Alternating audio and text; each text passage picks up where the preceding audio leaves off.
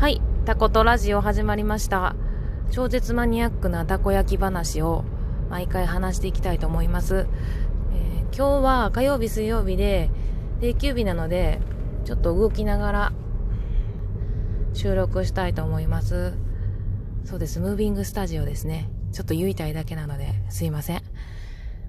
えっ、と、今日は昨日の続きを話したいと思います。昨日、えっ、と、小麦粉の話をしてたら、お客さん来てしまって、まあ、そのままお客さんと話してるので終わりみたいな。完全にあの、えーたこ焼き焼いてる音、パチパチ言ってる音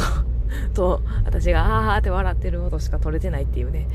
まあでも、まあそれも楽しいのかなと思って、そのまま一回撮ったらもうそのまま配信するっていう風に決めてるので、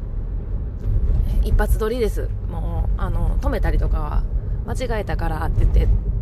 こう、ストップするとかっていうのはしてません。そのまま配信してますね。え今日は、今から友達のサンドイッチ屋さんにサンドイッチをちょっと買いに行こうかなと思って、小物の方、四日市、今、私が住んでるのは三重県鈴鹿なんですけど、四日市の小物って言って、えー小物の方に足を運んでる途中ですねその途中で収録してます、えーそうですよね小麦粉の話昨日、えー小麦粉をどうしたらいいのかわからなくって専門店に専門店の社長に突撃でアポ取って、えー教えてもらいに行ったっていうところまで話したんですけど小麦粉って、えー、とみんな知ってると思うんやけど小麦粉の中に種類があって薄力粉中力粉えー、と強力粉っていう形でるんですけどたこ焼きって大体薄力粉から中力粉の間ぐらいのうん間ぐらいを使ってるところが多いんちゃうかなって私は思います。小麦粉の薄力粉使ってるところもすごい多いんかな。ちょっとね私この辺みんなが何使ってるのか知らないんで強く言えないんですけど、えー、小麦粉はね大体みんな分かりますよね。で中力粉って何使ってんのって言われると大体うどんとか。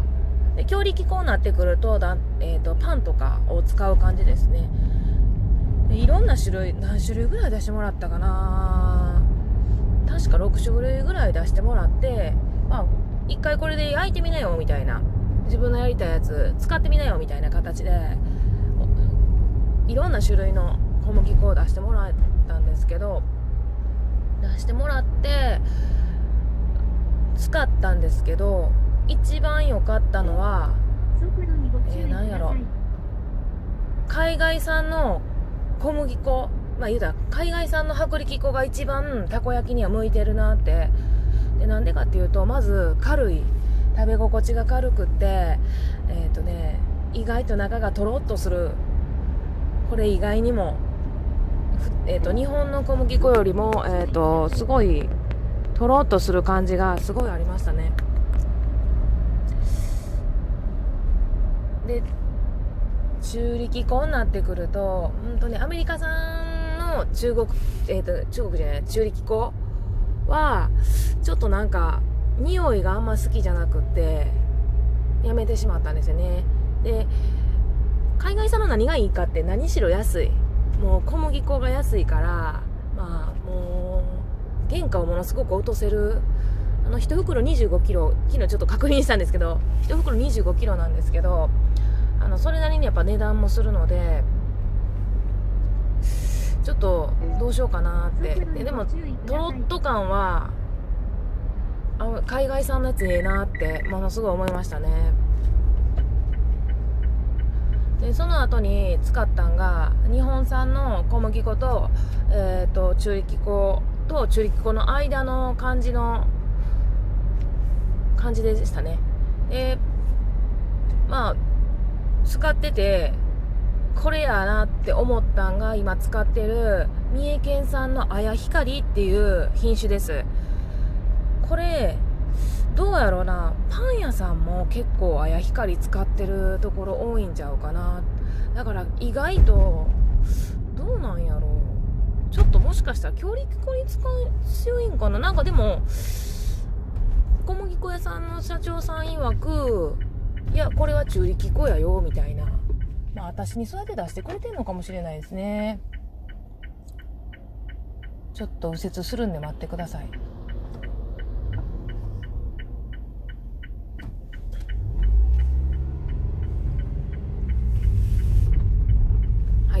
えっ、ー、と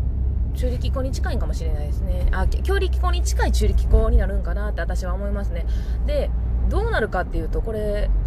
とねもちもち感がすごく出るんです。まあ綾光自体がもうとてもあのもっちりした仕上がりになるあの小麦粉になるのでパンを作ってもらっても結局やっぱりあのもちもちってした食感がすごく出るらしいんですよね。私ちょっとこれでパン作ったことないんでちょっと何とも言えないんですけどあのー、うちの売り売りっていうかどんなたこ焼きなのとかって言われると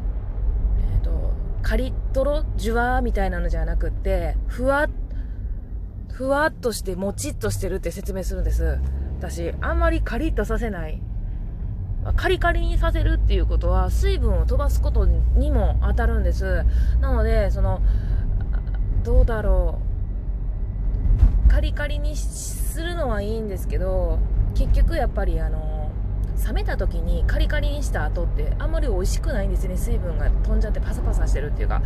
なので私はあんまりそのカリカリの手前ぐらいの少しあの焼けてる感じのところでストップさせてしまうんですね。焼くのも。なので焼いてる時の時もちょっと何ていうんですかね。結構火の加減もしてますね。細かく。で小麦粉そのもっちりなやつを使うっていうことはあのー、もちもちになるのでとても扱いにくいんです。で小麦粉って私の感覚なんですけどえーと、薄力粉から強力粉に向かっていく強力粉に向かっていけばいくほど水分量っていうのをすごく細かく測らなきゃいけない。のかなってなんかちょっとのグラムで本当に食感とあとなんだろうな私らから私のたこ焼き焼いてる側からするとこの回した時の感覚っていうのがもうガラッと変わるってくるんです。ほんまに数グラムとかで。で私小麦粉が悪いんやと思ってたんですけど、えー、とそれは違って最初の頃なんでこんなになんか日によって変化するんやろって同じ量入れてるのに。なんでこんなに違うんやろこの焼き応えがと思って、えーと、気にしてなかったその日の湿度と温度に関係するんじゃないかと思ってかなりここ実験しました。で実験するにしてもそんな実験室みたいなのないのでもう毎日毎日そのな温度と湿度を測って小麦粉の量のパーセンテージですね。水分量の。パーセンテージと湿度っていうのを細かく、えーと、測りました。その日はどんな風になるかもうほんまに、えーと、やりながらオープンしながらやったっていう感覚なんですけどなので、えーと、梅雨の時期に入ったりとかあと冬に入る乾燥した時期に、えー、と小麦粉と水分の量っていうのをかなりあの湿度を見ながら変えないと一定のたこ焼きにはできない、えー、と言ったら年中通してある程度の食べ応え言ったらもちっとした感じにしようとすると、あのー、そこをしっかり見ないとダメやっていうことをこのもうすぐ2年になるのでので大体分かってきたかなっていう感じですね。やっとなんか季節ごとの湿度がこんだけ上がってきたら、水分はこのぐらい抑えようとか、まあ水分っていうのはだしですね、をこのぐらい抑えようとか、っていうのもあります。あと、あのー、これもすごいやりながらやったんですけど、えっ、ー、と、だしの温度、このだしの温度をどの温度で入れるかによっても、えーと、小麦粉がどんな風に膨らんだりとかこれ膨らみに関係してくるんですけど膨らんだりとかべっちゃりしてしまったりとかっていうその食べた時の食感、まもちもちっていうよりもなんやろうな食べた時の感じが違うんやっていうのも分かりました。なので作る時に私はすごくだしを、あのー、出すのに温度変化で出すので、えーと、温めたり冷やしたりとかすごいするんですけどそれをなんていうの季節によって温めるもう言ったら入れる直前のだしの温度っていうのをものすごく小麦粉に合わせて変えてます。これもうすごい面倒くさい。ほんまは。でもその小麦粉ってつく小麦粉のあの言ったら生地を作るんですけど合わせて。その生地を作った時にした温度によって、えその後の餅が違う。小麦粉を作ってた生地って大体2時間ぐらいしか持ちません。なのでどんだけ売れるかっていう予測をして2時間後に持つであろ